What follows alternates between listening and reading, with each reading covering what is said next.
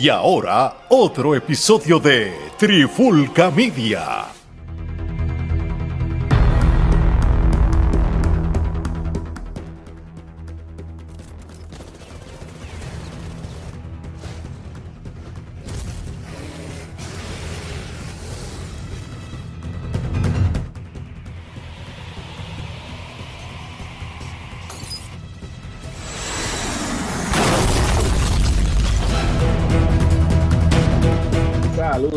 Bienvenidos a otra edición de Charlando de Cine y TV con este que les habla Gerardo Rodríguez y me acompaña nuevamente el hombre que habla con la tableta, Omar Omi Vázquez. ¿Qué es la que hay, Omar?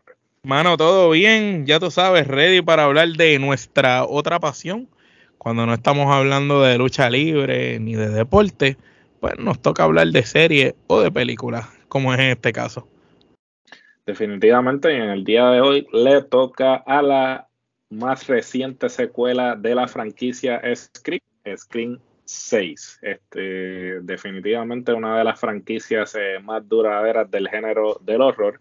Lleva años. Eh, lleva años. eh, Desde el le 96, atribuye- Desde el 96 se, se le atribuye el cambio eh, generacional que hubo, ¿no? Porque después de los slashers de los 80, eh, tanto con Jason como eh, Freddy Krueger, pues ya eh, el horror en los 90 no estaba eh, en el mismo sitial que se encontraba en los 80.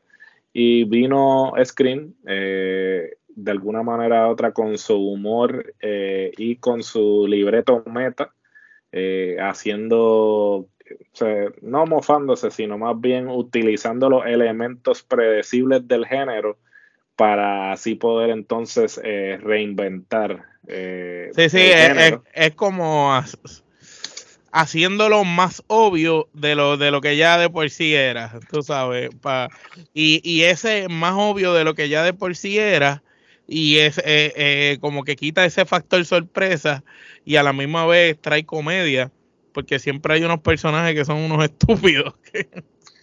No, sin duda. Y, y, y yo creo que eso era lo que le- es lo que necesitaba el género del horror en ese momento, porque pues ya todo el mundo sabía que habían unos clichés, habían ya unas cosas que siempre sucedían.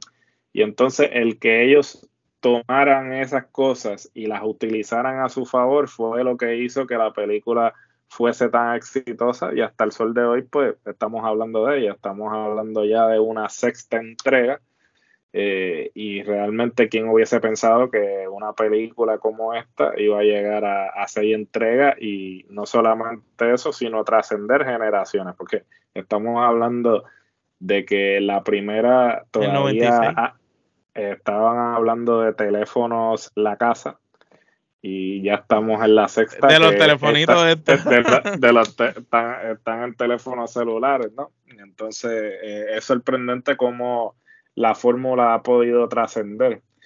Eh, así que, Y la máscara, que es la máscara original.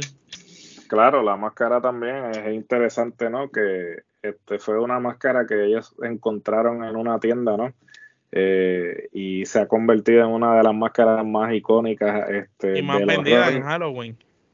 y más vendida en Halloween junto con pues los, los iconos del horror que eh, ya mencioné Halloween. y eh, ¿sabe? estamos hablando de Michael Myers, Freddy, Jason y este Leatherface y Ghostface vendría siendo un quinto eh, eh, ya a este punto de lo importante que ha estado eh, en la cultura popular, ¿no? Este, ya quien no sabe quién Inclusive es Ghostface. que, el Scary Movie este, lo parodiaba también, hasta ahí, hasta la, hasta la parodia lo tenía, tú sabes. No, no solamente, no solamente la parodia, sino que luego de que sale Scream, pues este, empezaron a salir este, muchas películas similares a Scream en fórmula, ¿no? Que este, por eso digo que marcó un nuevo eh, resurgir, un nuevo comienzo en el género, cuando pues eh, medio mundo empezaron a copiar eh, lo mismo, o sea, tratar de copiar esa fórmula, ¿no?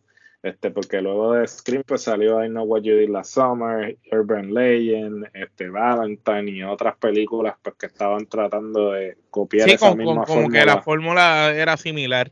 Y después vino entonces Scary Movie, que era una parodia a ella, entre todas. Sí, que, es interesante porque el, el, título original de Scream iba a ser Scary Movie. No es hasta que la película va a debutar que este el que era el presidente de Dimension en ese momento, el, hermano de Harvey Weinstein, decide entonces este, cambiarle el nombre de Scary Movie a, a Scream. So, cuando sale la parodia, pues le ponen Scary Movie como de una manera este, más, graciosa, más mofa haciéndole tributo a. Pero vamos a entrar entonces a lo que es la última entrega de Scream. Este, la última entrega de Scream este, viene a nosotros eh, dos años luego de la, de la última, que fue Scream 5 en, las, en la secuencia, pero se llamaba Scream solamente eh, siguiendo la misma línea de este, las secuelas ahora que solamente utilizan el nombre de pila como lo hicieron con Texas Chainsaw recientemente que no tenía número ni nada sino que se llama se llamaba Texas Chainsaw Massacre. Eh, entonces eh, es la continuación de lo que fue la quinta entrega. Cabe destacar que esta es la primera secuela en la que Sidney, Neff Campbell en este caso, no, aparece. O sea, no aparece. Que me, sorprendió. Hasta cierto punto yo le esperé hasta casi hasta el final. Pues mira, eh, ahora que tú mencionas eso, yo pensé lo mismo. Yo pensé que era este, una estrategia de los eh, cineastas para que fuese una sorpresa. Sin embargo, no. En todo momento eh, se anunció que ella pues había desistido de salir en esta entrega porque pues ella entendió que la oferta económica que le ofrecieron este, no era suficiente. Realmente si lo ponemos en perspectiva, eh, el personaje de ella en la quinta no fue como determinante ni fue... Eh, no, no hizo falta. No hizo falta, en la quinta simplemente... Y hacen referencia a ella varias veces y como que lo explican de que ella se fue por allá, tú sabes. Sí, no, porque luego de la quinta, o sea, la quinta real, e, ella pues tenía razón de ser en la quinta como de una manera de conectar pues esta el pasado con, con lo moderno. con lo moderno. Pero ya de un logo de la quinta que se establecieron entonces los personajes nuevos, pues realmente yo creo que Sidney estaba porque el asunto ahora es con este eh, nuevo grupo de personajes, ¿no? Entonces, eh, tenemos a Courtney Cox eh, nuevamente saliendo como Gail Weathers eh, y básicamente sería la única persona que salió de la trilogía original. Cuando, y hago la salvedad porque eh, también estuvo el regreso de Hayden Panettiere como Kirby, pero Hayden Panettiere no salió en las primeras tres, sino que salió en la cuarta entrega. Y entonces, este. Y acá salió otra vez y acá salió otra vez. Entonces, eh, sabemos que pues, y, y que conste, estoy dando todo esto porque parto de la premisa que quien está escuchando este episodio ya ha visto las anteriores. Si no las has visto, está Trifulca Proof. Altamente recomendada por la Trifulca. Para este episodio en pausa, vela y después vuelves aquí y, y sigues viendo para que no tengas spoiler ni te quejes. Eso es así, advertencia. Eh, voy a estar hablando de la película, de la sexta película, voy a estar mencionando algunos detalles de, la anterior, de la quinta. So, si no has visto ninguna de las dos, como te dijo Omar, eh, para este episodio, vete a ver las películas y mira. Y entonces, y después mira y puedes escuchar, porque, ¿sabes? Obviamente voy a empezar a dar este spoilers. voy a spoiler, voy a empezar no, a y, y vamos a discutir de una que otra escena que probablemente, si, si no has visto la película, ni siquiera vas a entender lo que vamos a decir. Correcto. eh, pues, eh, como, como estaba diciendo, pues en la quinta, eh, el personaje de Dewey eh, fallece lo, asesinan eh, y entonces pues ya de la trilogía original quien quedaba era en este caso Neff Campbell Sidney y eh, Courtney Cox como Gail Weathers. Como bien dijimos ya Neff Campbell no va eh, a salir por el momento nunca digan nunca no porque pues por dinero baila el mono y quién sabe si en algún momento en una 7 aparece. En una 7 aparece porque como termina esta da, da, da alusión que puede venir otra Ah, no, oficial. Este, con los recaudos que esta película ha tenido, tú sabes que va a salir una séptima entrega. Eh, de, tú lo sabes. Es cuestión de, este, de cuándo.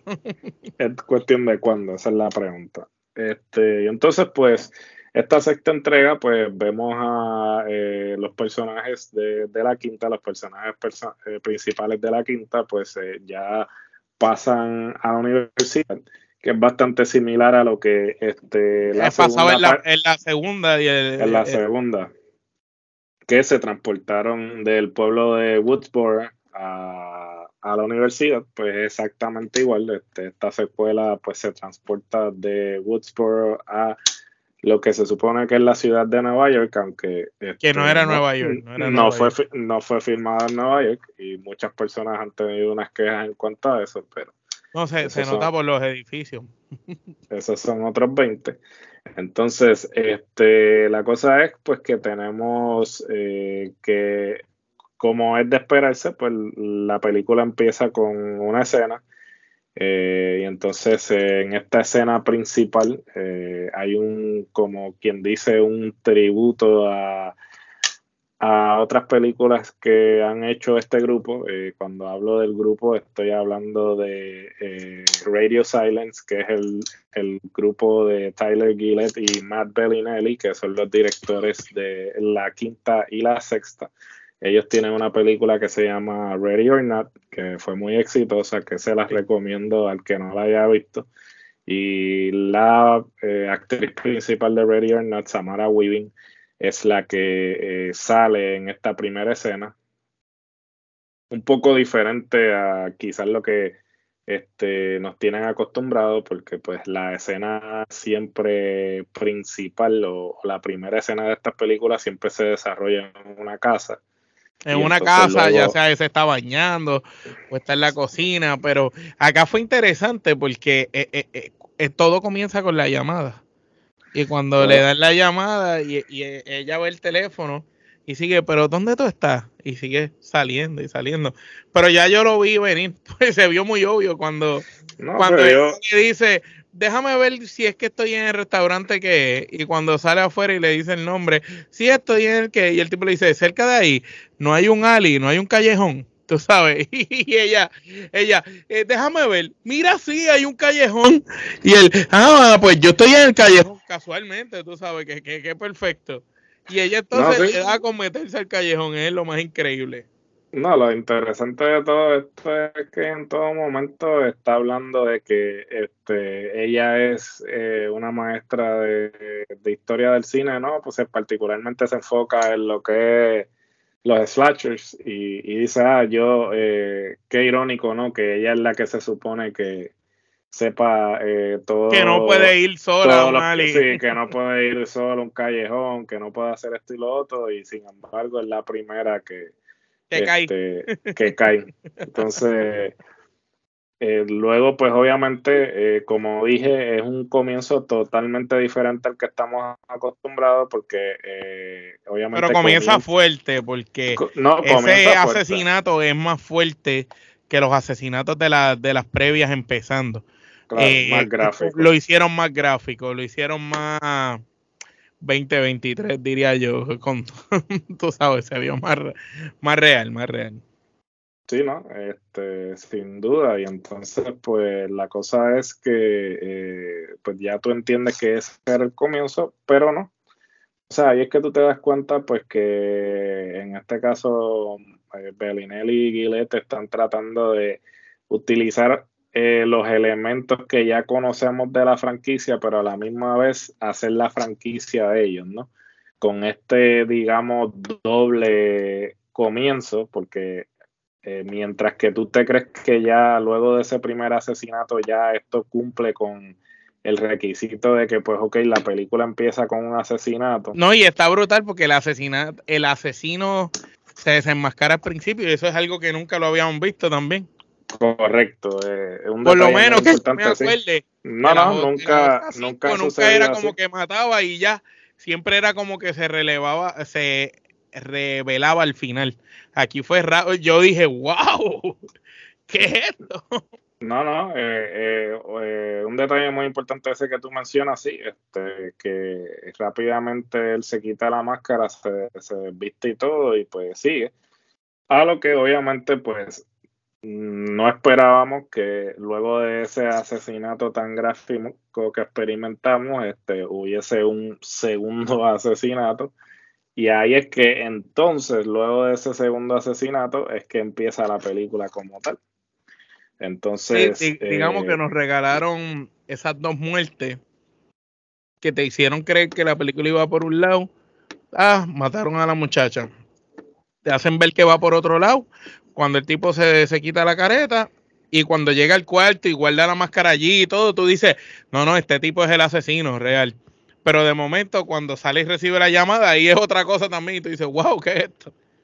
Sí, ¿no? Y, es interesante, ¿no? Que esta sería la primera vez en, en, las secuelas en que se da este esta dinámica de que hay un primer asesinato y luego inmediatamente después eh, hay otro, que esto también hay que verlo como que pues siempre las secuelas tratan eh, de superar a la predecesora en términos de las cosas que suceden y todo eso, y entonces pues está ya de, de entrada empieza tratando de superar la cantidad de asesinatos del anterior y ya de entrada empieza uno o dos así sin, sin ni siquiera la película haber empezado del todo. Entonces, eh, luego de esto, pues entonces pasamos nuevamente a lo que es las protagonistas. Este, y este, tenemos el personaje de Jenna Ortega.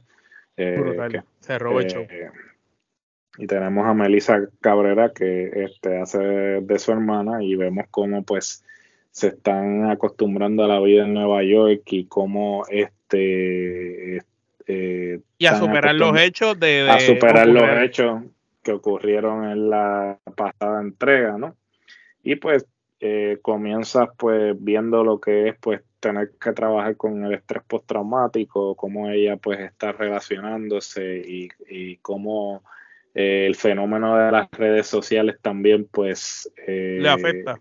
le afecta y, es tóxico a la misma vez no porque como el rumor de algo que realmente no sucedió pues todo el mundo lo da por sentado lo da por sentado y es también un análisis de cómo pues ahora con eh, las redes sociales y los medios tecnológicos pues también este, juegan este, un papel muy importante en nuestra sociedad y el uso de los mismos, ¿no? Eh, cómo, el, cómo se debe hacer un uso responsable de los mismos, porque las cosas que puedan suceder de no usarlos responsablemente. Entonces, pues la película eh, ahí comienza, este, empiezan ya los personajes principales a darse cuenta de eh, lo que está sucediendo nuevamente y todo eso. Entonces, dando pie, entonces te, pregunto, eh, ¿qué te pareció? ¿Cuál, es, ¿Cuál fue tu impresión de la película? Si llenó tus expectativas, si tenías alguna expectativa cuando la estabas viendo. Pues fíjate, cuando me hablaste de, la película y me diste la asignación, como decimos, para verla, no tenía ninguna expectativa. Yo había visto la anterior, eh, tú sabes, las he visto todas, pero había visto la anterior para cuando salió la 5 y me gustó, pero pues normal, no era como que era la mejor de todas las películas, pero pues me había gustado.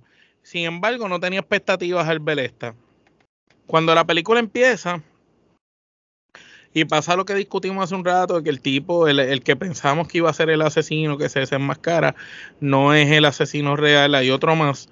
Pues ahí entonces me, me causó intriga. Yo dije, contra, están como que trabajando quizás para hacer algo un poquito distinto a lo que ya habían hecho en el pasado con la película.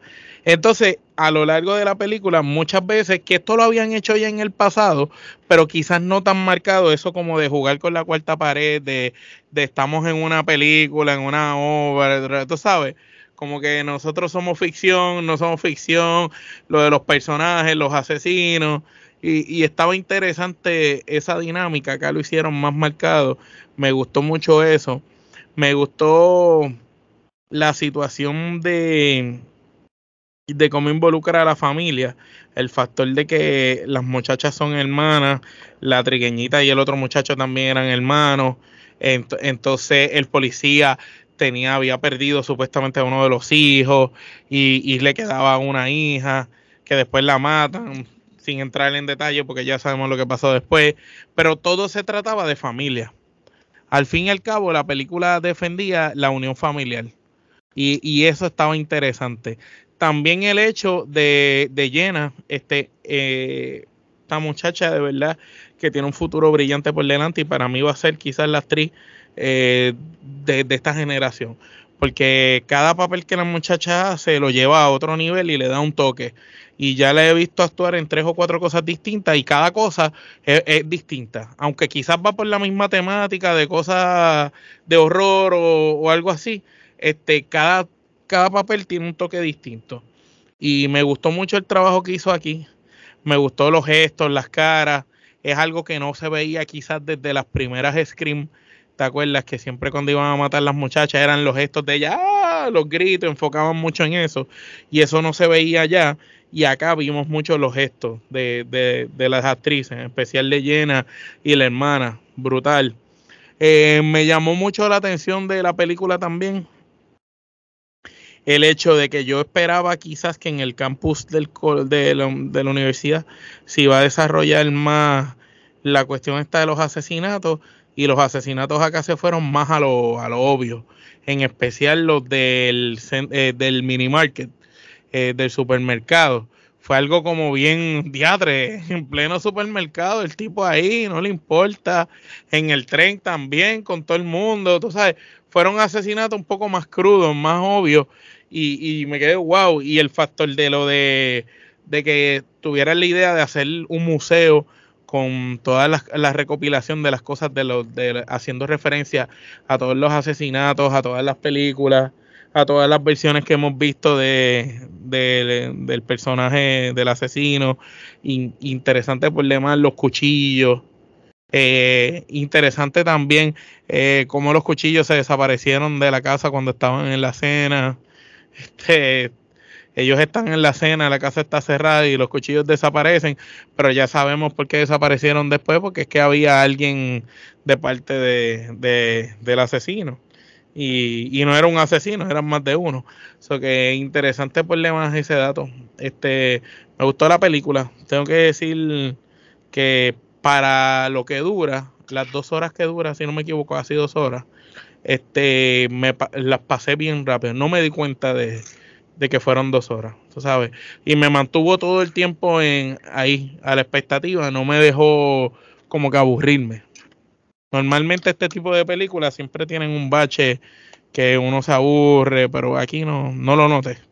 Me recordó mucho a la primera película, que era como, como algo bien diferente a lo que tú estabas acostumbrado para ver en ese momento de horror.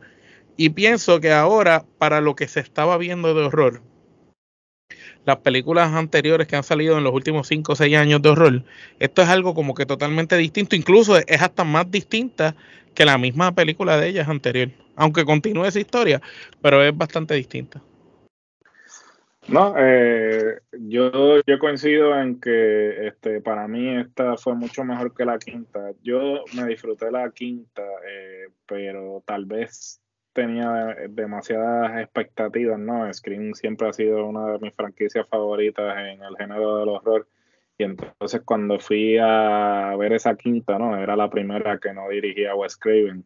Eh, y yo estaba como que también a los, a los de Radio Silence pues los tenía como que en un pedestal porque todo lo que había visto de ellos anteriormente lo había disfrutado, Radio or Not, ellos tienen un segmento en la antología de eh, VHS que también es muy bueno y los que había, las cosas que había visto de ellos anteriormente, pues los tenía ellos en alta expectativa. Eh, sin embargo, cuando vi la película, no es que no me, no me gustó, pero tampoco llenó las expectativas quizás con las que fui. Entonces, pues ya con esta, pues realmente no fui con ninguna expectativa. eh, dije, pues, pues, déjame verla, ya que es una continuación, este, y pues voy sin ninguna expectativa. Y al sin ninguna expectativa, yo creo que esa fue la estrategia perfecta porque me la disfruté aún más que la quinta. Me parece que, que fue eh, mucho más rápida, eh, hizo mejor uso de, los elementos. Eh, las muertes definitivamente son mucho más gráficas, mucho más despiadadas, ¿no? Y este realmente muy pues muy muy agresivo el puñal como que muchas el puñal y la muerte por ejemplo la muerte de, la escalera la que la chamaca se cae no solamente se cae sino que se golpea la, la, cabeza, Con, con el me, me, recordó Final Destination, como que todo está previsto para que fuera bien malo. Sí, y entonces, o sea, yo me quedé como que, wow, o sea, no era suficiente con que se cayera, sino que también, y, y para la, cámara, la cámara la sigue ahí, como que bien. Este, bueno, en fin. Este, me gustó mucho esta película, pues eh, quizás eh, una, una, la única observación que puedo tener es que pues obviamente vuelven a utilizar el elemento del padre eh, disgustado en la figura de Dermot Mulroney, que hace tiempo que no lo veía en nada. Y pues en este regreso, sí, hace tiempo que no lo veía nada, realmente tuve que hasta buscar la filmografía de él porque yo creía que él estaba retirado. Yo ya hace un siglo que no lo veo en una película. este, y entonces, pues, su regreso triunfal este, fue muy bueno. Me parece que eh, en la revelación, cuando, cuando lo revelan y toda la cuestión, como que se, se pone la cara y pues un poquito, se, fue de tono un, un poquito, pero pues, estuvo bien, estuvo bien. Y, y sin duda, este, eh, Melissa Cabrera y este Llena Ortega eh, creo que son la combinación perfecta también. Este, Parecían hermanas, de, verdad. El hijo de Cuba Wooding, este, Mason ¿El negrito hijo este, de Cuba? Sí, él es hijo de Cuba Wooding. Este, eh, con razón, el que lo hereda no lo hurta, papá. Sí, este, Mason Gooding hizo muy buen papel, este, al igual que la nueva edición, ¿no? Este, bueno, este, Jasmine Savoy Brown también, este, que hace de la gemela de él, este, ella también hizo tremendo papel. Pero yo, yo, eh, yo pensaba que ellos eran hermanos de verdad, pues se parecían un montón. Igual que Yana con la otra, se parecen un montón. Para, pasan por hermanos. Sí, no, el, eh, el, casting fue bien escogido. El casting está bien escogido porque, pues, este, parecen hermanos de verdad, aunque no lo son en la vida real.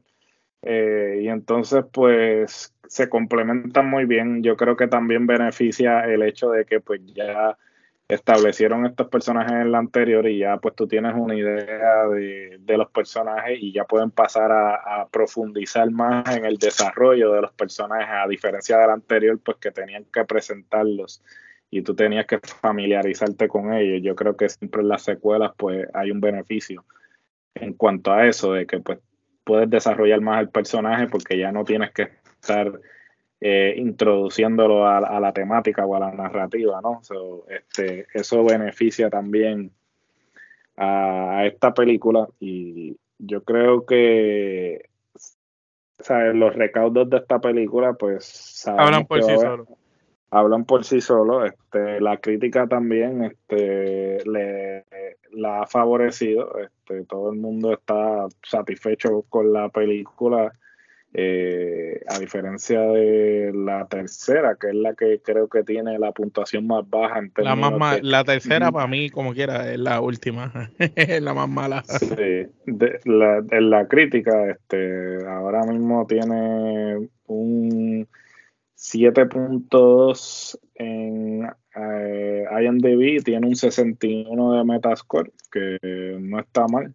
Eh, la mayoría de los, de los críticos pues le dieron una puntuación este, bastante alta que no se acostumbra para una película de horror y, y, una película de horror comercial, ¿no? Porque hay muchas películas de horror que no son tan comerciales, que son las que normalmente reciben este la acogida de la crítica, sin embargo, pues esta este, ha tenido buena acogida con la crítica. Entonces, eh, antes de eh, pasar a lo que es lo que nosotros solemos hacer cuando estamos discutiendo una película de una franquicia, de una saga, de una saga, pues es que hacemos un ranking este, de la que nosotros entendemos vamos desde la peor hasta la mejor.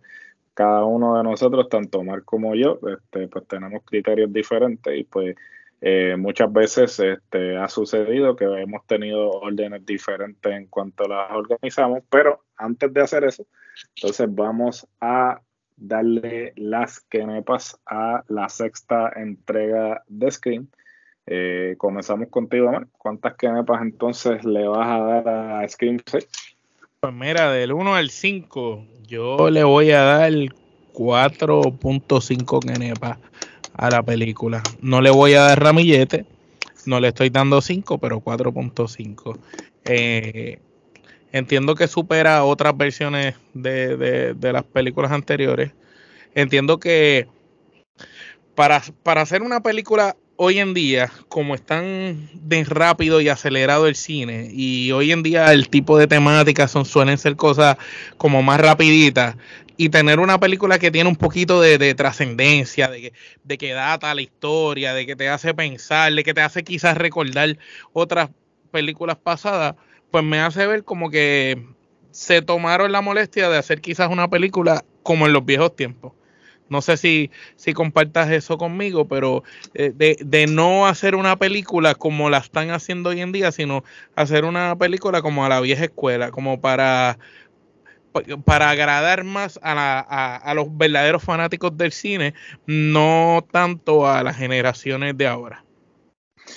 Yo creo que sí, yo creo que obviamente Radio Silence tiene una influencia bien vieja escuela, ¿no? En cuanto a cómo hacer las películas, ellos también vienen de una mentalidad indie y, ciertamente creo que han logrado eh, traer esa mentalidad indie a una producción como esta. A la misma vez, pues eh, es conveniente que ellos traigan esta mentalidad. ¿Por qué? Porque ellos tienen una mentalidad de hacer eh, menos con más.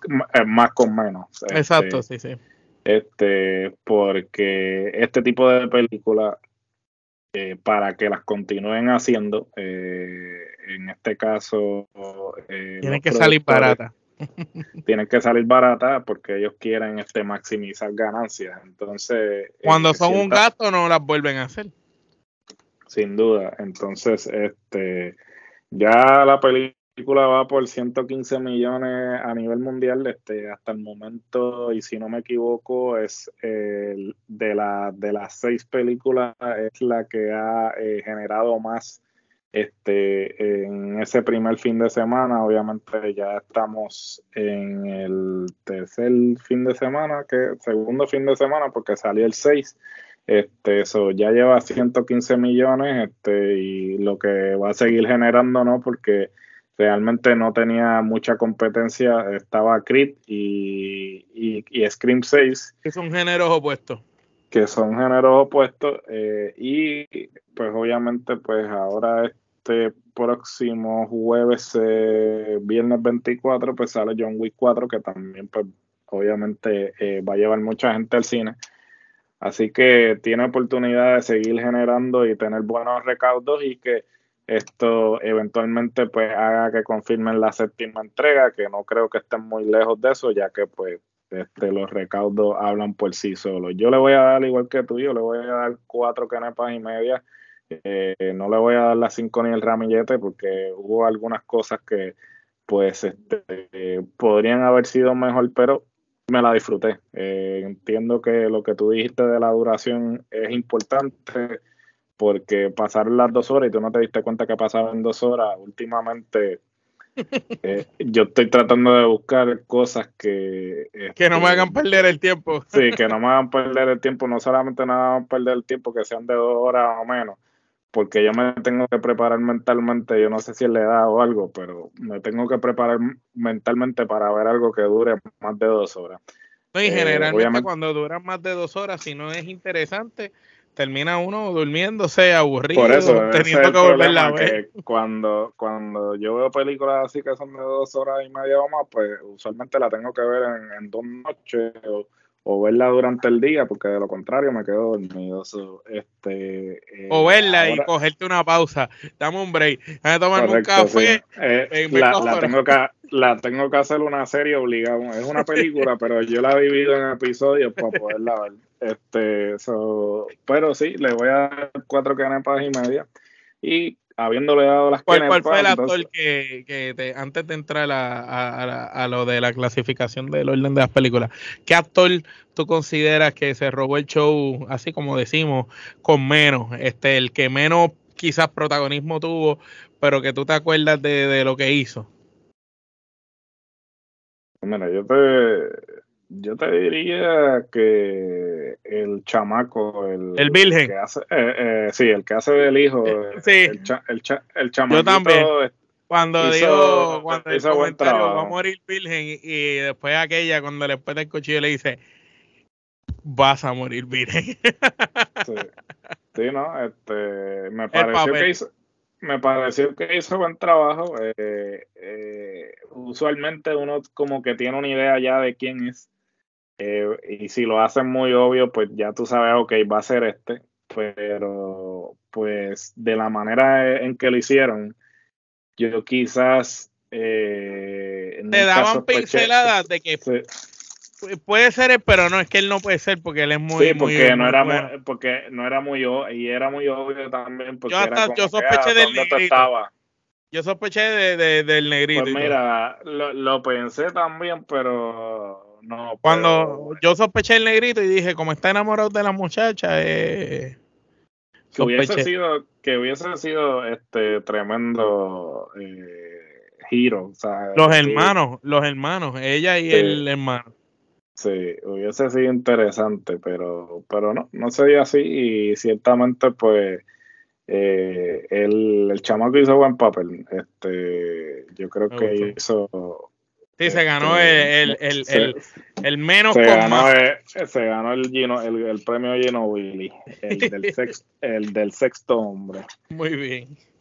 Bueno, entonces ahora vamos, como les expliqué anteriormente, son seis películas, entonces nosotros le vamos a asignar el orden de la peor a la mejor y cada uno tiene su criterio, so es posible que el orden cambie, así que comenzamos con tu sexta. ¿Cuál sería la La sexta para ti? 3. La 3. Creo que lo habíamos discutido este ahorita cuando tú hablaste por encima. Eh, no es que es una mala película, pero cuando tú las comparas con las demás, careció como de, de- de- de que le hizo falta. Le hizo falta más. Sí, yo creo que yo coincido, en esa estamos igual. Yo creo que de las seis, yo creo que Scream es la, eh, la más flojita eh, en cuanto a, a lo que la franquicia concierne. Esta fue la única película en la que Kevin Williamson no estuvo, eh, o sea, y cuando digo este que no estuvo envuelto, estamos hablando de lo que es la- las cuatro películas este, Primera. originales. Exacto. Este, y él no estuvo envuelto porque en este momento este, había un conflicto de, de itinerario y él no estuvo envuelto en, en el libreto de, de esta tercera, además de que el libreto lo siguieron cambiando constantemente porque seguían revelándolo. So, este, este libreto pasó por una serie de cambios y unas cosas que, pues quizás yo creo que eso fue lo que afectó el resultado final. Y por eso es que no es la mejor de las seis. Yo creo que, este, digamos que es la, la más flojita de todas, yo diría. So, Muy este, bien. En la quinta posición yo, yo pongo la 4.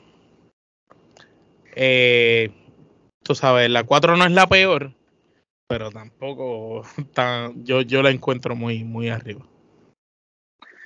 Yo en la quinta igual, eh, igualmente voy a poner la 4. Esta fue la última que Wes Craven dirigió eh, antes de fallecer. eh, y la película, a pesar de que fue un buen regreso, porque utilizó elementos de cosas que habían sucedido en esa, década, eh, en esa década que este, la película descansó, ¿no? Porque pues estamos hablando de que pasaron 10 años. Antes de eso. Desde la, de la tercera a la cuarta. Y entonces pues pudo recopilar suficientes cosas que pasaron en el género durante ese tiempo para entonces obviamente parodiarlas en esta entrega. Pero quitó el mal sabor de la 3, pero tampoco la, la reivindicó como uno dice. Sí, no fue una cosa como que tú digas, oh wow, este, la, qué película, ¿sabes? No, no creo que haya sido este la mejor. ¿sabes? Pero no, estuvo mejor que la 3, pero todavía no está al nivel del, de, la, de, las demás. Dos. Exacto. Entonces, la cuarta posición, yo tengo la 5, que fue la del 2022, fue. Que, Correcto, 2022. La 5 que no tenía, que no decía 5, sino que era, que no decía cinco, que era, que era Scream solamente. Pues hermano, yo tengo yo tengo la 5. Este, yo encuentro que esa película también le, le, hacía falta. A mí me gustó, porque cuando la fui a ver, eh, pero yo creo que me pasó lo que tú estabas discutiendo ahorita. Quizás cuando me hablaron de esa, pues ya tú vienes con la mente de diatre, Scream volvió, esto será como las primeras dos, eh, van a hacer algo bien brutal y quizás tenía la vara tan alta que cuando vi la 5 no me, no me mató, no me encantó. Pues yo en la cuarta posición también voy a poner eh, la quinta. Eh, como mencioné anteriormente, yo creo que las expectativas eran muy altas, ¿no? Este, no solamente por eh, el grupo de trabajo que iba a estar a cargo, sino porque iba a ser la primera secuela que no iba a ser este, dirigida por Wes Craven y la vara pues había seguido establecida, se había puesto bastante alta. Pero no es una mala película, eh, creo que hizo un buen trabajo pues de traer estos nuevos personajes y quizás desligarse. Establecerlo. Eh, establecerlo y quizás desligarse entonces de lo que eran los personajes eh, originales y poder pues establecer eh, una nueva eh, trilogía, ¿no? Una nueva historia para que la franquicia continúe para una nueva generación. Muy bien, pues en la tercera yo tengo la 2, que es una de mis películas favoritas este, de, de Scream. Eh, a mí me encantó la película 2. quizás si tú me hubieras preguntado antes de ver la que vi en qué lugar la tenía, pues quizás la, la 2 hubiera estado en el lugar 2 pero pues luego de ver lo que pasó en la 6 y la manera en que hicieron la 6, pues tuve que bajar forzadamente la 2, que es una de mis favoritas, pues la tuve que bajar a la tercera posición. En la tercera, pues yo tengo la, sexta. Eh, la sexta, como mencioné anteriormente, para mí fue mucho mejor que la quinta. Eh, Por mucho por mucho, se tomó unos riesgos, ya obviamente los personajes de esta estaban establecidos. Eh, y la revelación de los asesinos sin duda fue mucho mejor que la de la quinta. Sí, no, realmente aquí tú no, tú no te esperabas los asesinos. Sin duda. Y entonces, pues, eh, yo creo que eh, es una... Yo creo que a diferencia de la quinta, esta es la que realmente establece que, ok, esto es una nueva fase para Scream. Este, eh, continuamos la visión, pero es una saga distinta. Sí, pero es una saga distinta, porque todavía por la quinta pues tenía esos elementos. Atadura, la atadura. Ataduras a los personajes y todo eso. Acá no, todos los personajes ya son distintos. Sí, ya son distintos. En la quinta matan a Dewey, a David Arquette. En esta sexta pues matan a Gail Weathers, a Courtney Cox. Y pues Neff Campbell vendría siendo eh, el personaje de Sidney sería el único que conectaría estas eh, nuevas secuelas con las anteriores, pero pues eh, quién sabrá si realmente algún día regresa o no. y como no quiso ser parte de esa otra, ¿sabes? Si para de otra le dicen, es que no hiciste falta, no vas a hacer falta. Por eso es que es una cuestión de, pues, es como digo, nunca digan nunca, ¿no? Porque, por ejemplo, Jamie Lee Curtis este, terminó regresando a Halloween. Y, sí. Y pues obviamente en un momento dado ella quiso desligarse de la franquicia porque no quería que la encasillaran, pero al final terminó regresando y regresó dos veces, porque regresó para H2O y Resurrection y luego regresó para esta nueva trilogía que concluyó por eso digo, nunca digan nunca. Eh, realmente hay una posibilidad de siempre traerla de vuelta para que cierre su, su ciclo. Este, así que vamos a ver si en una futura secuela, y, o quién sabe si de aquí a 10 o 15 años, como hizo Jamie Lee Curtis, pues cambie de parecer y esté comiendo mantecado en la casa y diga, pues, en vez de, estar aquí en mi casa mirando el techo, pues aparezco en la película. so, bueno, pues en la posición número 2, pues yo entonces ahí pongo, pongo la sexta. Este me gustó, eh, como estuvimos hablando hace un rato sobre toda la película. Entiendo que fue una gran pieza nueva que, que sale de, de, de, lo que ya nos tenía acostumbrado a las películas, pero mantiene la esencia de lo que es Scream, mantiene este, la icónica careta, la, la capucha negra, el estilo eh, de comedia oscura, eso sigue manteniéndolo, pero los personajes son distintos, el entorno va cambiando un poco y ahora los asesinatos pues son un poco más fuertes de lo, de lo que eran antes, todos, porque todos los asesinatos pues fueron más, más crudos. Pues en, segundo lugar, entonces yo tengo Scream 2. Este Scream 2 eh, eh, tiene un lugar muy especial para mí, no solamente porque este, elevó lo que había hecho la primera, sino que este fue la primera Scream que vi en el cine, porque la, original yo la vine a ver en VHS. Sí, éramos unos bebés en la original. Sí, y entonces ya Scream 2 fue la primera que yo vi en el cine y hasta el sol de hoy pues es de, mis secuelas favoritas porque pues eh, como bien dije pues eh, agarró todo lo, lo, bueno que hizo la primera y lo, lo, elevó aún más. Y no solamente eso ni, sino que hasta el sol de hoy se tomó una decisión este bastante arriesgada en pues simplemente matar a uno de los personajes este, favorito de, todo el mundo, que era el personaje de Randy. No solamente lo mata, sino que lo mata temprano en la película, que fue una decisión que... Sí, que no lo mata hasta el final de la película. Sí, no lo mata hasta el final y, y realmente uno de los personajes eh, más queridos por, por la fanaticada y aún así pues eh, estableciste que aquí nadie está salvo. O sea, y eso yo creo que hasta cierto punto pues eh, siempre ha sido un distintivo de, de, Scream, ¿no? Eh, con la primera, que básicamente es la que establece ese, esa noción de que no importa quién sea, no importa si es el actor o actriz más importante, aquí todo se, puede morir y, todo en cualquier momento eh, todo el mundo se puede morir y, y siempre pues sí para mí hasta el sol de hoy, los, otros días la estaba volviendo a ver, este, la volví a ver porque recientemente la, la compré en 4K y, y la volví a ver y, y, es de estas películas que la veo y siempre le encuentro algo y, y me la disfruto aún más. Todo Screen 2 sigue estando ahí alta en mi lista. Muy bien, pues en primer lugar, pues más ninguna que la primera. Este, entiendo que esta fue la película, como bien tú dijiste cuando empezamos este podcast, que marcó una nueva etapa en el cine de horror.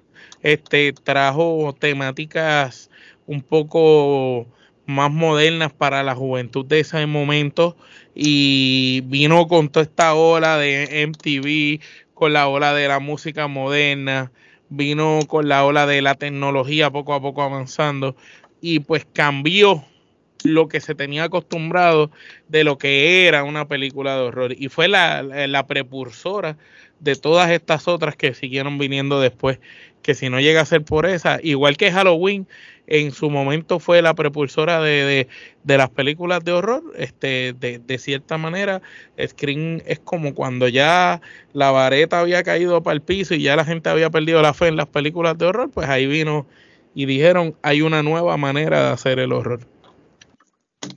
Yo creo que este, no hay mejor forma de decirlo de la manera en que tú lo dijiste. Eh, Scream le dio nueva vida al género este, luego de que pues eh, el, slasher estaba digamos muerto en los 90, ¿no?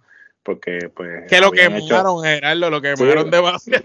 Lo quemaron de tal forma que pues ya a lo último Jason hasta llegó al espacio, o sea, tú me entiendes, ya no sabían qué inventarse.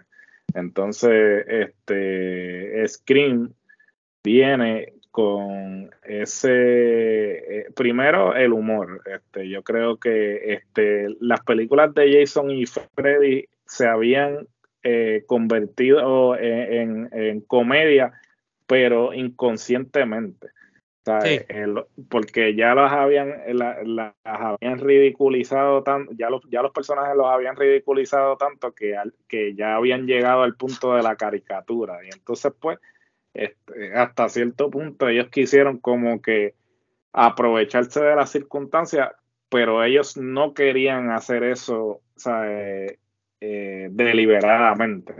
Mientras que Scream es todo lo contrario. Scream no, Scream trae estos elementos, estos elementos meta, estos elementos de, de estar, este, de ellos mismos, este, a hacer un análisis de que me van a matar. Sí, una crítica de, del, género como tal, como que, ah, mira, este, eh, nunca digas que, que, que no vas a, que, que, vas a regresar porque no vas a regresar, este, ah, no corra, ¿sabes? no hagas esto, no hagas lo otro, como que ellos mismos agarraron la fórmula y dijeron, ¿por qué entonces nosotros no utilizamos esos clichés esa, esas fórmulas que se han establecido y las utilizamos a nuestro favor. Y entonces eso es lo genial del libreto de Kevin Williamson, que hasta el sol de hoy posiblemente uno de los mejores libretos del género, precisamente por eso, porque él agarró todo lo que se criticaba del género. Todo lo que era ridículo y lo, lo trajo. Sí, y lo, y lo utilizó a su favor.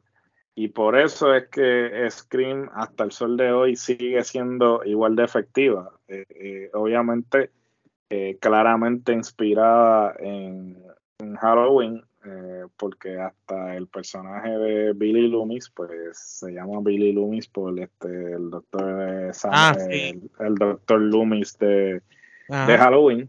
Este, el, el cuchillo sabes. Sí, y que obviamente eh, son dos películas, pues eh, Halloween abre la puerta eh, a, lo que fue el género de slashers y pues por consiguiente Scream reinventa el género y, abre una puerta a lo que se convirtió el género este, por los próximos 10 a 15 años, ¿no?